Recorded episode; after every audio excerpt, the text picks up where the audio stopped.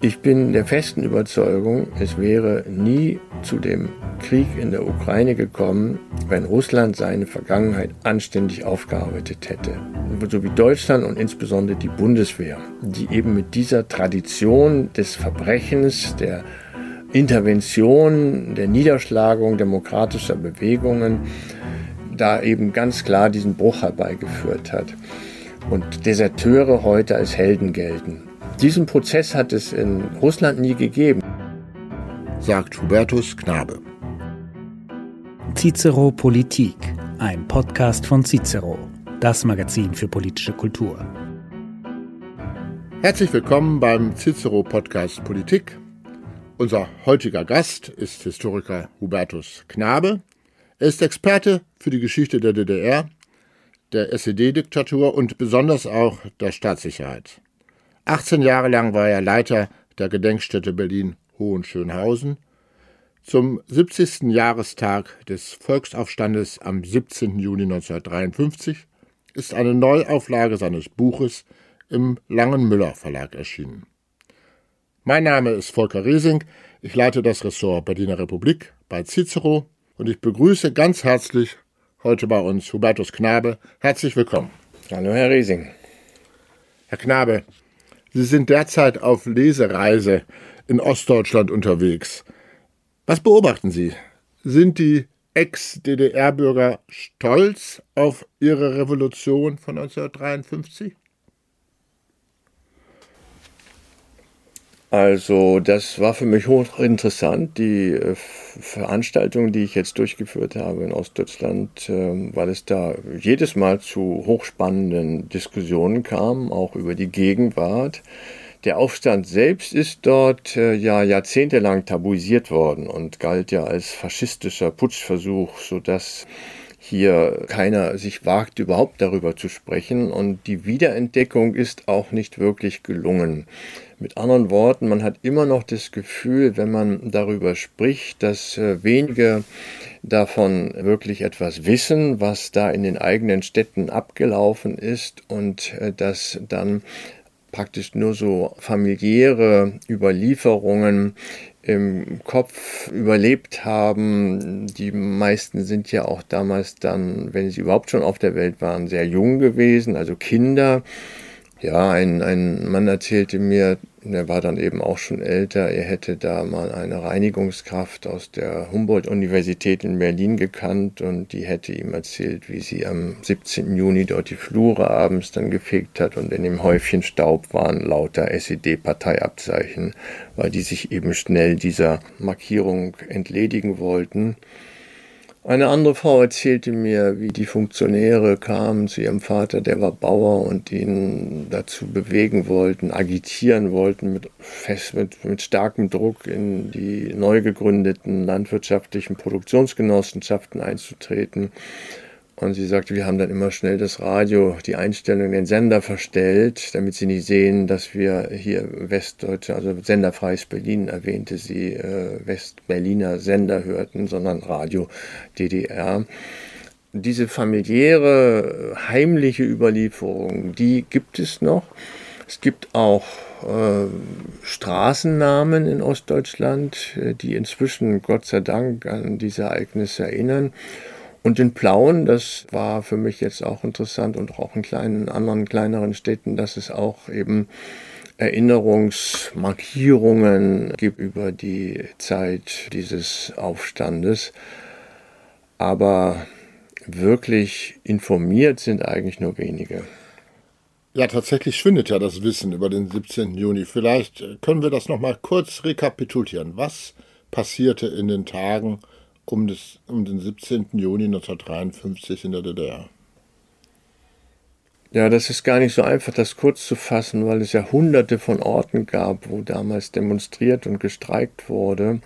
Und äh, Auslöser war eben hier in Berlin ein Streik der Berliner Bauarbeiter, vor allem am Krankenhaus Friedrichshain war so ein Zentrum und an der Stalinallee, die dann am 16. Juni zum Haus der Ministerien, also zum Regierungssitz der DDR gegangen sind, um da einen Brief abzugeben an den Regierungschef und äh, die Rücknahme einer zuvor erfolgten Normerhöhung zu verlangen. Normerhöhung bedeutete, dass die Beschäftigten in der DDR 10 Prozent mehr arbeiten sollten. Da das bei Bauarbeitern schwer zu messen ist, haben sie einfach den Lohn um 10 Prozent gekürzt und das haben die am 10. Juni oder 11. Juni gesehen auf dem Lohnstreifen. Das wurde damals alle 10 Tage ausgezahlt.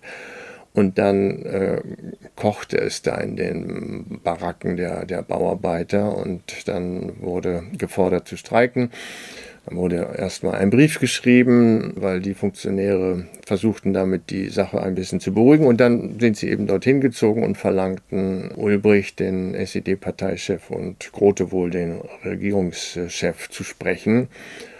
Und dann hat sich das so sehr spontan entwickelt, dass da äh, ein Tisch rausgetragen wurde vom Industrieminister, der versuchte, die zu beruhigen und der wurde dann vom Tisch geschoben. Dann hat sich ein Bauarbeiter draufgestellt und hat gesagt, wenn Ulbricht und Grote wohl nicht in einer halben Stunde hier sind, dann rufen wir auf zum Generalstreik.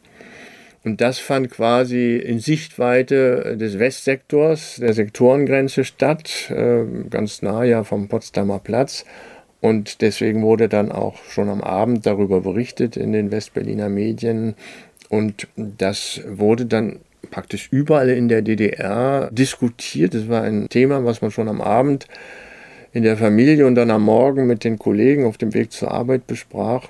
Und dann bildeten sich so Grüppchen in den Betrieben, die sagten, da müssen wir doch mitmachen. Habt ihr schon gehört? Die streiken da und die fordern auf zum Generalstreik.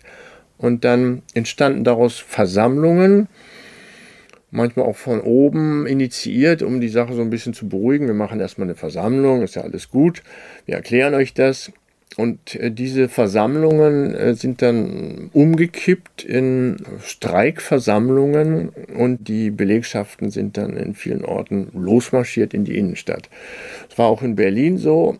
In Berlin war es ziemlich chaotisch, weil die aus allen Himmelsrichtungen kamen, auch nicht richtig klar war, wo man sich versammeln soll. Es gab auch keine Lautsprecher, also das war ein einziges Chaos, kann man so sagen. Die aus Hennigsdorf, die kamen erst an, weil die SED hatte den öffentlichen Nahverkehr gestoppt. Die mussten zu Fuß durch West-Berlin marschieren. Und die kamen erst an, als im Grunde schon alles vorüber war, als die Panzer der Sowjets schon aufgefahren waren.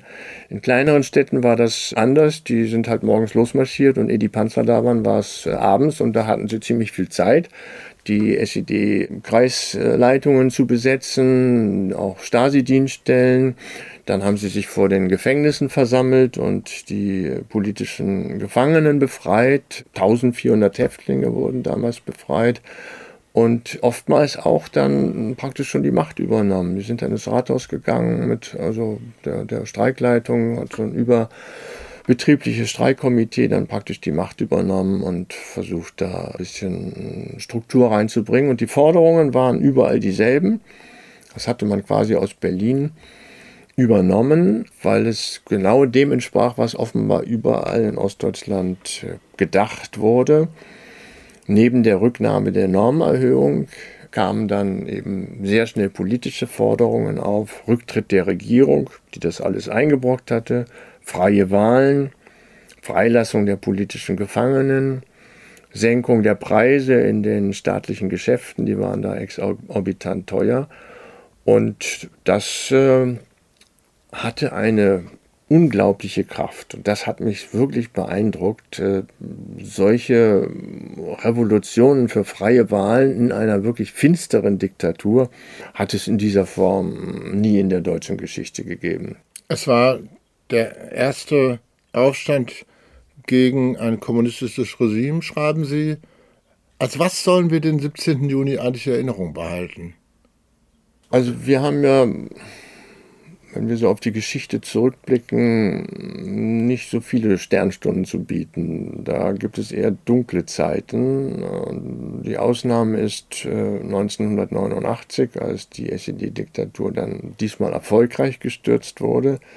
Und die andere Ausnahme ist äh, 1953, wo die SED eigentlich am Ende war. Die war von der Macht vertrieben. Und wenn die sowjetischen Truppen da nicht mit einem riesigen Militäraufwand da reinmarschiert wären, allein in Berlin sind 600 Panzer zum Einsatz gekommen. Ich muss da jetzt manchmal dran denken, wenn ich von diesen 18 Leopard-Panzern höre, die wir da nach in die Ukraine schicken. Also das sind ganz andere Dimensionen. Eine Armada von Panzern und Soldaten in alle DDR-Orte geschickt. Äh, Ausnahmezustand, Kriegsrecht, standrechtliche Erschießung, also das ganze Arsenal. Das ist eben dann doch etwas sehr Besonderes, was ich meine, wert ist aufbewahrt zu werden, auch um äh, jüngeren, nachwachsenden Generationen zu zeigen, dass es eben nicht nur diese Unterwerfung unter die Diktatoren gab, sondern auch Gegenbeispiele. Und was mir da besonders leid tut, ist, dass die, die da vorne weggingen, völlig unbekannt sind. Also fragen Sie mal irgendeinen Geschichtslehrer, den Sie kennen, ob der mal vielleicht einen Anführer des Aufstandes am 17. Juni nennen kann. Da werden Sie keinen genannt bekommen, weil die eben in der DDR so lange tabuisiert wurden. Auch im Westen war das immer so eine anonyme Masse, die da irgendwie aufgestanden ich meine, im Westen, ist. Ich bin damit ja aufgewachsen mit dem Feiertag, äh, 17. Juni. Den gibt es nicht mehr. Sollten wir ihn wieder einführen? Ich glaube, das wäre ein, wichtiger, ein wichtiges Mittel, um diesen Aufstand wieder stärker zu verankern. Denn meine große Sorge ist, dass jetzt nach diesem 70. Jahrestag das endgültig äh, die Erinnerung erlischt, dass es dann keine Berichterstattung mehr geben wird, so wie das in den letzten 20 Jahren ja auch schon war. Zum 50. gab es eine breite Berichterstattung und davor und danach war einfach Schweigen, da hat kein Mensch darüber geredet. Und das ist äh, einfach schade und wäre ein Weg, eben wenn an diesem Tag die Geschäfte und die Schulen geschlossen wären, dann würde man sich schon überlegen, warum eigentlich. Und das wäre meines Erachtens ein, ein Weg, äh, hier diesen Tag auch wieder stärker zu verankern. Also stolz sein auf den 17. Juni, oder? Ja, also mit dem Begriff Stolz tue ich mich immer so schwer, weil ich denke, man kann nur auf das stolz sein, was man selbst gemacht hat aber oder selbst geleistet hat, aber schon äh, so ein Bewusstsein darüber, dass es nicht nur die dunklen Stunden und Jahre gab, sondern auch die Gegenbeispiele. Und das ist vielleicht ja auch eine Ermutigung für die Gegenwart und die Zukunft. Mir geht es persönlich so, ich habe den Mauerfall miterlebt und sehe die Politik äh, seitdem sehr viel optimistischer. Ich habe gesehen, wie ein praktisch unstürzbares Regime plötzlich zusammenfiel. Ich war dabei sozusagen. Und deswegen äh, geht es mir oft so, wenn andere dann praktisch so resigniert sagen, wir schlittern schon wieder in eine Diktatur und es ist alles so schlimm, bin ich irgendwie optimistisch geprägt, dass das nicht so bleiben muss. Die Dinge sind immer im Fluss. Kann natürlich auch in die andere Richtung gehen, aber ich habe erlebt, wie es in die positive Richtung ging und da ist der 17. Juni auch so ein Beispiel dafür, wie schnell das kippen kann. Das waren ja nur Stunden, wo alles zusammengebrochen ist. Morgens um sieben ging es los und um neun oder um zehn war die SED schon praktisch flächendeckend entmachtet. Ja, dieser Optimismus, der ist ja ähm, beschwingend. Sie waren ja nun gerade in den neuen Bundesländern, wie man früher sagt, in Ostdeutschland unterwegs. Was haben Sie gespürt? Konnten Sie mit Ihrem Optimismus anstecken? Oder warum ist dann eben gerade die Stimmung so schlecht?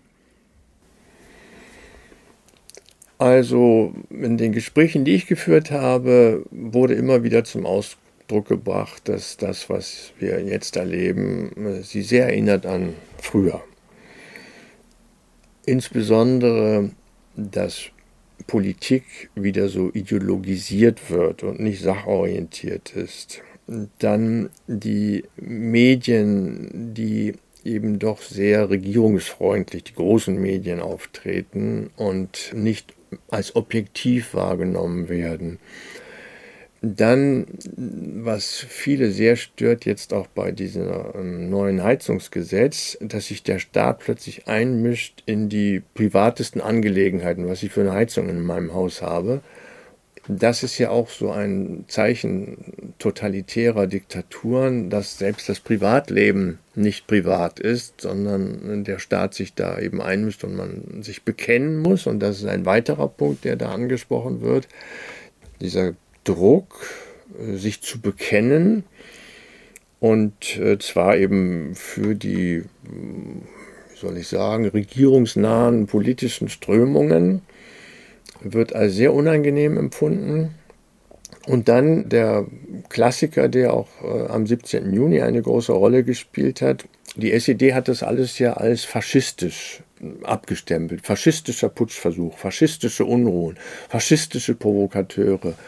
Und da fühlt sich der eine oder andere natürlich auch an die Jetztzeit erinnert, wo jeder, der irgendwie eine Dinge, eine, Sache kritisiert, den Stempel sehr schnell abbekommen kann, dass er rechts- oder rechtsradikal sei.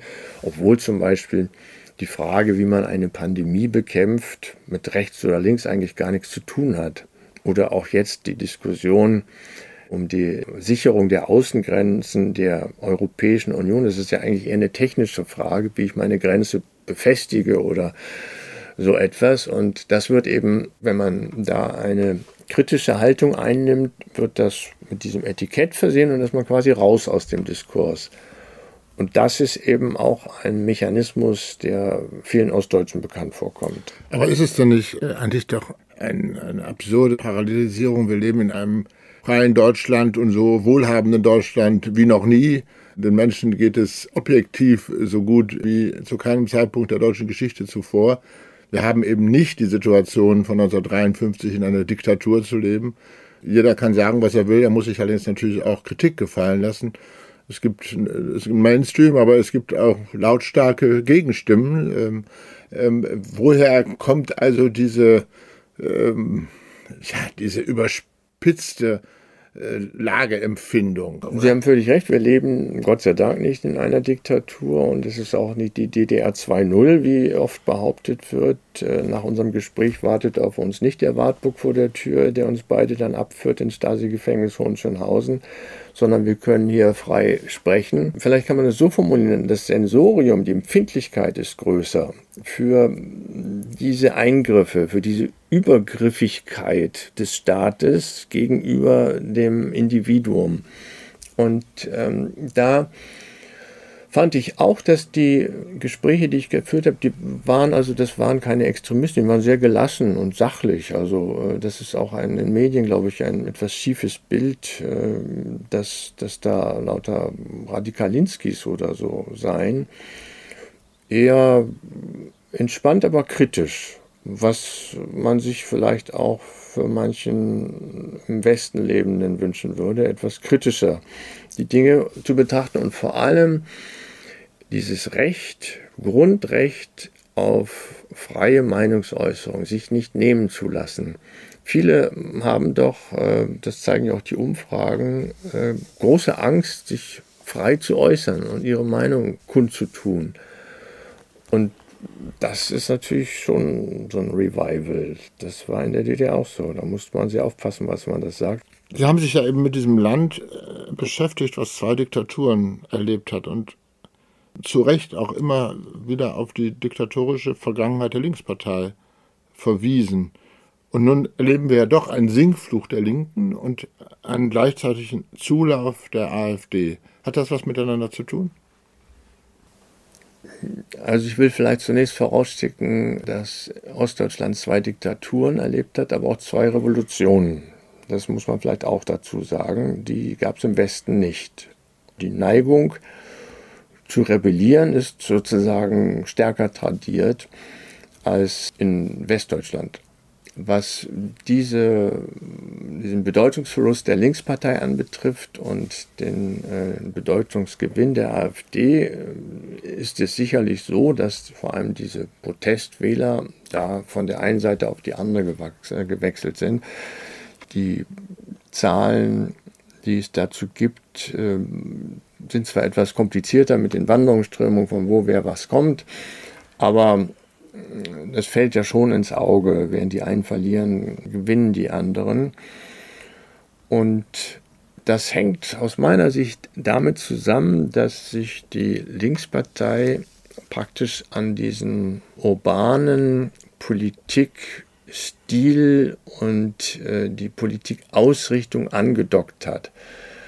Also für äh, sexuelle Minderheiten eintritt, für ein sehr weitgehendes Asylrecht und äh, all die Fragen, die eher so früher von den Grünen äh, oder der SPD vertreten worden sind. Dadurch hat sie die Ostdeutschen sozusagen gegen sich aufgebracht und ist jetzt nur noch in den Städten erfolgreich. Äh, Im Westen äh, sowieso, also in Bremen jetzt kürzlich war das ja erstaunlich, in Berlin, in Leipzig ein Direktmandat. Aber in der Fläche äh, hat sie den Charakter einer Volkspartei, die so den Normalbürger, den Spießer, wenn man so will, vertritt, verloren. Und das äh, vertritt jetzt die AfD. In dem Zusammenhang vielleicht nochmal einen Blick auf den 17. Juni. Sowjetische Panzer haben die Revolution niedergeschlagen. Wir wissen äh, sozusagen, die Präsenz der russischen Armee in der DDR-Gesellschaft war da die Pflicht zur deutsch-sowjetischen Freundschaft als eine politische Zwangsdoktrinierung. Und trotzdem erleben wir heute in der Auseinandersetzung um den Ukraine-Krieg, gerade in, den neuen Bundesländern, eine Sicht auf Russland, die, sage ich mal, anders ist, die möglicherweise mehr Verständnis für die russische Perspektive hat oder für Putins Perspektive. Der einzige Unterdrücker wird jetzt als irgendwie nah empfunden. Das verstehe ich als geborener Wessi nicht. Können Sie mir das erklären? Also zunächst mal ist dieser Trend nicht so stark, wie in den Medien dargestellt wird. Also bei den Umfragen äh, zur Ukraine-Politik sind die Differenzen zwischen Ost und West erkennbar, aber nicht so groß. Bei den Veranstaltungen, die ich jetzt hatte, spielte das auch keine Rolle. Da war kein äh, Putin-Fan dabei. Aber ich erkläre mir das so, Sie haben völlig recht, die DDR war ja ein Vasallenstaat der Sowjets und hat äh, wirklich sehr darunter gelitten. Vor allem in den ersten Jahren diese unglaublich hohen Reparationen, da wurde ja praktisch alles abmontiert und in die Sowjetunion gebracht. Dann äh, sind sie auf die äh, Idee gekommen, es ist eigentlich besser, die Betriebe in der DDR zu lassen, dafür die Produkte abzutransportieren. Das war eine, mit ein Auslöser für den Aufstand am 17. Juni. Und dann eben eine Armee in einem Land mit äh, der Einwohnerzahl von Nordrhein-Westfalen, äh, die mehr als doppelt so groß war wie die gesamte Bundeswehr heute. 500.000 Soldaten. Also die waren wirklich da äh, wie so ein Koloss saßen die da im Land und deswegen gab es auch ständig Probleme. Ich habe ja mal kürzlich mich mit Wladimir Putins Tätigkeit in Dresden beschäftigt und da Stasi-Akten zugelesen.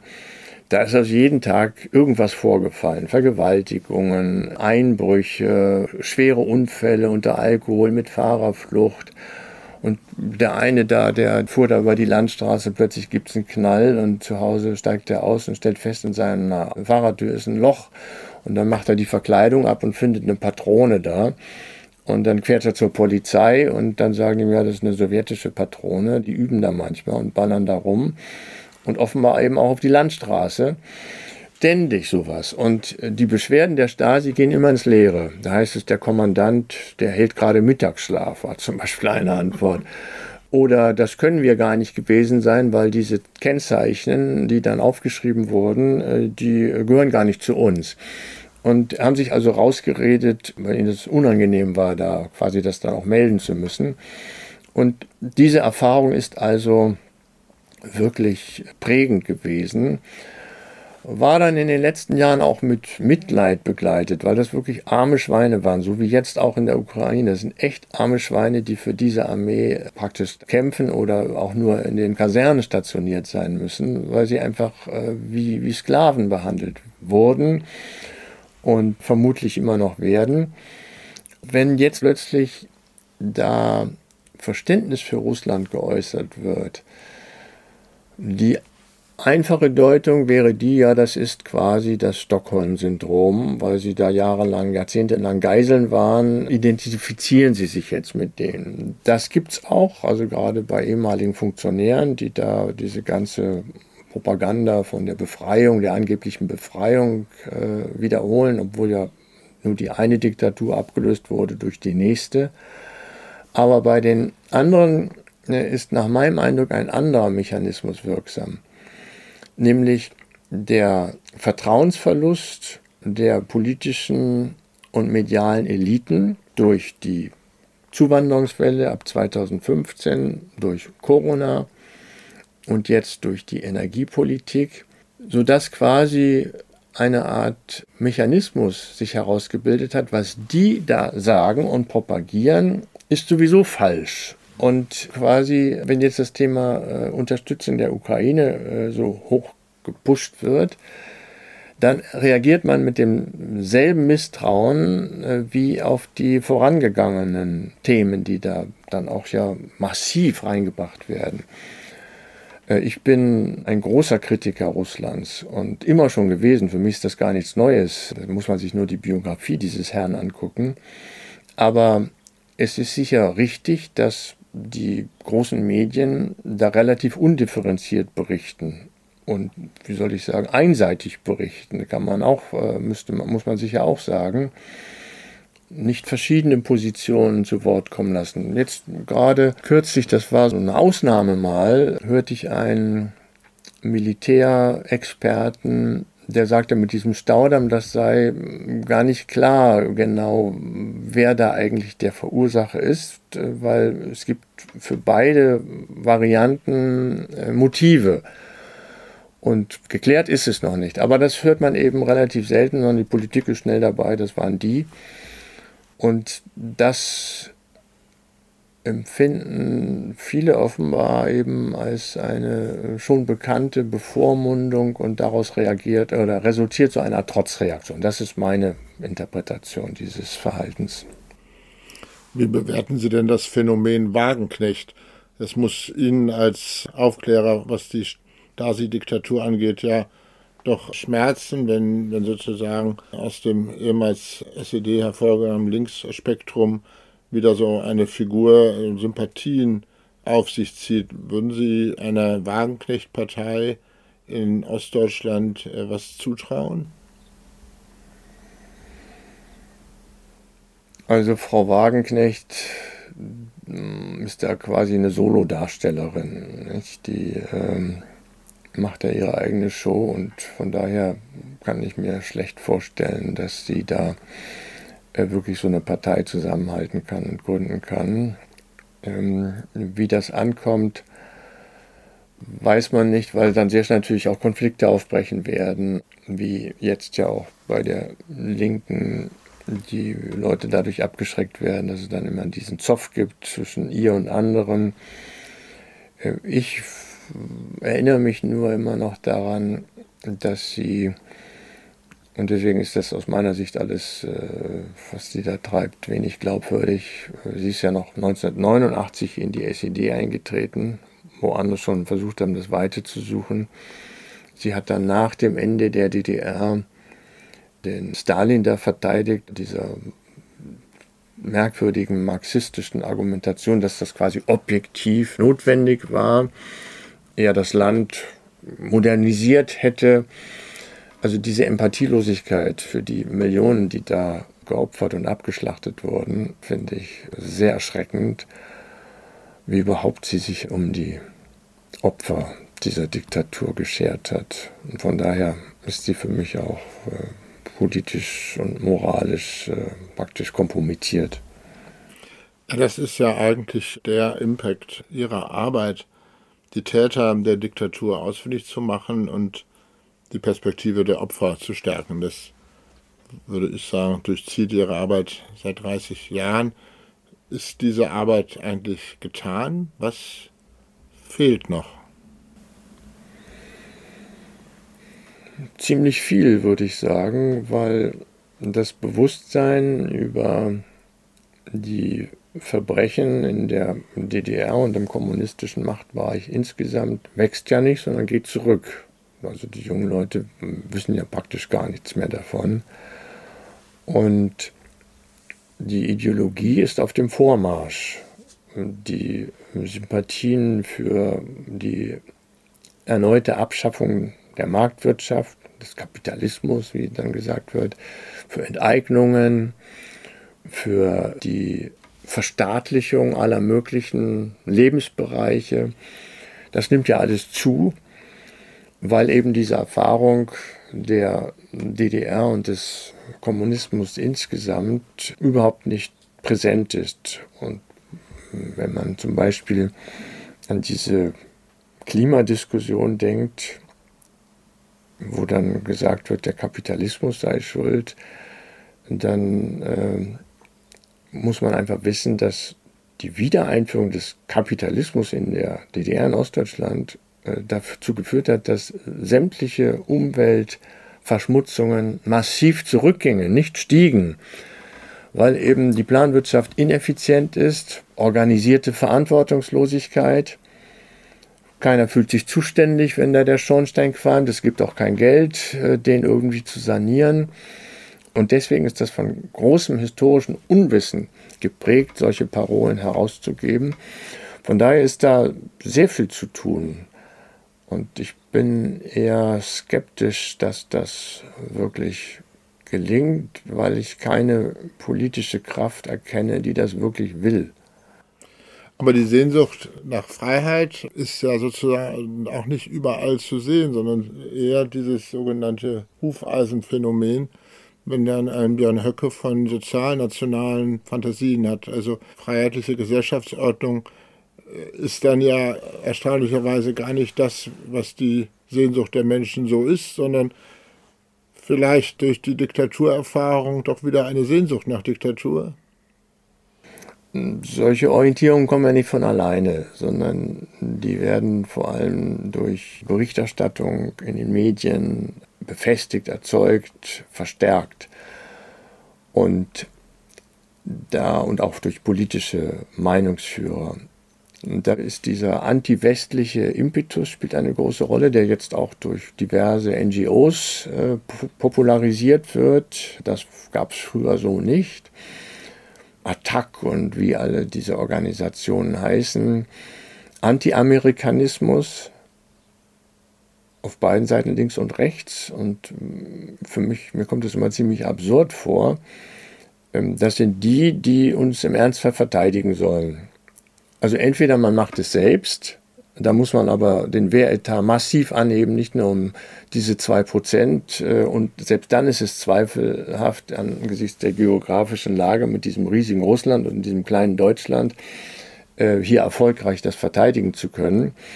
Oder man stellt sich eben unter den Schutz einer größeren Macht, um die eigene nationale Souveränität äh, zu verteidigen.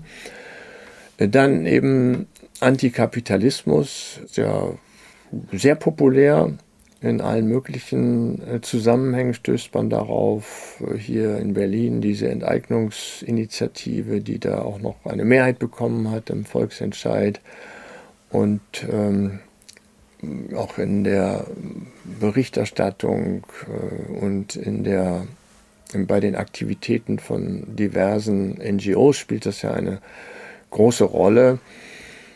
Das eben angeblich der Kapitalismus für die Erderwärmung verantwortlich sei und äh, deswegen beseitigt werden müsste. Also da ist einfach äh, ziemlich viel schiefgelaufen, was die Aufklärung anbetrifft. Und da geht mir manchmal durch den Kopf, dass gerade bei der Ideologie, die gefährlicher ist, weil sie raffinierter ist, nämlich die kommunistische Ideologie, äh, die ja praktisch das Paradies auf Erden verspricht und auf den ersten Blick auch eine gewisse Logik hat, wenn nicht mehr diese privaten Konzerne entscheiden, sondern der vernünftige Staat. Dass der Staat noch viel schlechter entscheidet, das äh, blendet man dabei aus. Ich entsinne mich noch an die Zeiten, wo die Post noch staatlich war. Also es war ganz schrecklich in den Postämtern. Aber wie auch immer, jedenfalls diese Auseinandersetzung mit dieser Ideologie wird nicht geführt. Bei der nationalsozialistischen Ideologie, finde ich, ist das offensichtlicher, dass das unmenschlich ist, wenn man behauptet, dass äh, das Leben ein ewiger Kampf der Völker ist, der Rassen, ja, welcher Rasse gehören wir eigentlich an? Das ist ja auch schon durch die Jahrhunderte immer wieder durchmischt worden. Und dass es dann eine Rasse und ein Volk gäbe, wobei die Nazis auch den Unterschied gar nicht richtig klar machten, was, was das eigentlich bedeuten soll, den anderen überlegen sei, das leuchtet ja auch irgendwie ein, dass es Quatsch ist. Die Überlegenheit äh, ergibt sich aus äh, ganz anderen Fertigkeiten. Äh, zum Beispiel im globalen Wettbewerb, äh, bei Erfindungen, bei der Produktion von Autos oder was auch immer. Und von daher bedauere ich das sehr, dass diese Auseinandersetzung auch in den Schulen und in den Medien mit dieser äh, sozialistischen Ideologie doch praktisch gar nicht stattfindet. Aber die Auseinandersetzung mit, mit einer rechtspopulistischen Ideologie, findet die ausreichend statt, wenn die AfD über 30 Prozent liegt? Die Ursachen für die 30 Prozent liegen aus meiner Sicht nicht in der, an der Ideologie, an, an irgendeiner nationalsozialistischen Ideologie. Das ist nicht besonders attraktiv, äh, zum Beispiel Kriege anzuzetteln mit anderen Völkern. Wer hat Lust, da äh, sein gemütliches Leben aufzugeben, um da irgendwie gegen Polen oder äh, sonst jemand loszuziehen? Hier finde ich eher, dass die Auseinandersetzung sehr platt und flach ist. Diese plakative Verurteilung einer großen Bevölkerungsgruppe als angeblich rechtsradikal, dass äh, also diese Wählerbeschimpfung, äh, die da stattfindet, das bewirkt aus meiner Sicht genau das Gegenteil. Es wird ihnen noch mehr Zuspruch verschaffen. Ja, vielen Dank. Mich würde noch einmal der Historiker Knabe interessieren, wer das gerade angesprochen hat. Also diese Suche nach den Tätern und den Opfern Gehör schenken. Das ist ihre Aufgabe. Ähm, das haben wir in anderer Weise, in anderer Dimension in der Aufarbeitung äh, der Nazi-Diktatur auch erlebt. Und ähm, es gab dann natürlich auch diesen Punkt, dass man eigentlich den Frieden machen wollte. Wie erleben Sie das denn in Ostdeutschland? Möchte man äh, das noch aufgewühlt haben? Wer war Stasi-Spitzel in meiner Umgebung? Diese Aufarbeitung oder möchte man den Frieden haben? Ich meine, Sie selbst haben das in Ihrer eigenen Biografie erlebt, erfahren zu müssen, dass ein Mensch aus dem Umfeld einen bespitzelt hat. Ist die Sehnsucht nach Aufklärung überhaupt noch da oder möchte man den Frieden machen? Wie begegnet man ihnen als derjenige, der sozusagen immer weiter wühlt und aufklären will? Man sollte sich dafür hüten, die Ostdeutschen alle in einen Topf zu werfen. Da gab es Leute, die sich arrangiert haben. Da gab es Leute, die sich äh, sogar aktiv an der Diktatur beteiligt haben. Und da gab es andere, die sich versucht haben, dem irgendwie zu entziehen und äh, dann weitere noch, die auch was dagegen getan haben. Nach dem 17. Juni äh, war erstmal klar, es hat keinen Zweck, sich aufzulehnen. Man muss irgendwie entweder man flüchtet oder man kommt irgendwie zurecht. Und dann gab es eben diese Schattierung, die ich da beschrieben habe, gerade. Und äh, von daher ist natürlich auch das Interesse an der Aufarbeitung dieser Diktatur unterschiedlich stark ausgeprägt. Wenn ich da Abteilungsleiter im Innenministerium der DDR war, äh, habe ich wenig Interesse daran, das jetzt im Nachhinein in ein schlechtes Licht zu rücken. Wenn ich eben nicht Abitur machen durfte und nicht studieren durfte, wie meine ganzen Cousins und Cousinen in Ostdeutschland und dann vielleicht Krankenpfleger wurde, dann interessiert mich das schon und bin ich auch dafür. Ich finde oder merke bei meinen hm, Veranstaltungen in Ostdeutschland, das liegt vielleicht auch am Thema und an der Person, dass die, die kommen, die sind sehr dafür und berichten dann auch von der unterbliebenen Aufarbeitung. Und für mich ist immer ein Punkt jetzt in den, äh, in den letzten Monaten nochmal sehr deutlich geworden, äh, warum das so wichtig ist, diese Aufarbeitung. Ich bin der festen Überzeugung, es wäre nie zu dem Krieg in der Ukraine gekommen, wenn Russland seine Vergangenheit anständig aufgearbeitet hätte. So wie Deutschland und insbesondere die Bundeswehr, die eben mit dieser Tradition des Verbrechens, der Intervention, der Niederschlagung demokratischer Bewegungen da eben ganz klar diesen Bruch herbeigeführt hat und Deserteure heute als Helden gelten.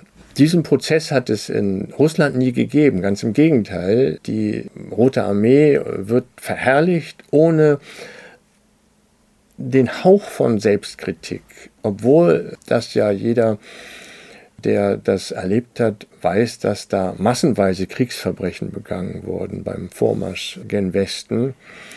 Und diese ungebrochene Verherrlichung einer, eines verbrecherischen Vorgehens führt eben auch heute dazu, dass das quasi ganz normal ist, wenn da einer am Auto vorbeifährt, da eben reinzuschießen, äh, selbst wenn das ein Zivilist ist. Das ist, wird auch nicht geahndet, wurde damals nicht geahndet, wird auch heute nicht geahndet.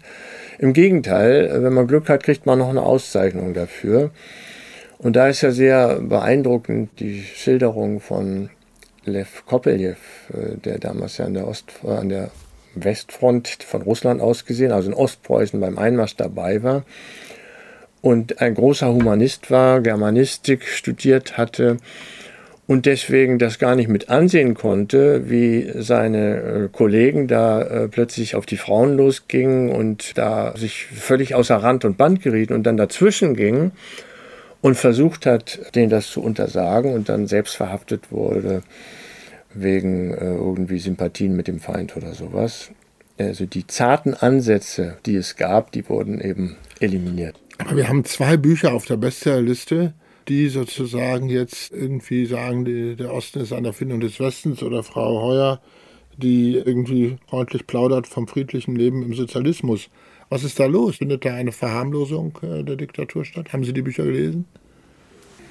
Also ich habe schon so oft diese Wellen der Ostalgie erlebt, dass ich eigentlich keine Lust habe, mich wieder damit zu beschäftigen. Ich habe die Ostalgie-Shows erlebt, ich habe die Diskussionen um irgendwelche Kaffeebecher von Möbel Höffner, wo dann das DDR-Wappen drauf war, verfolgt.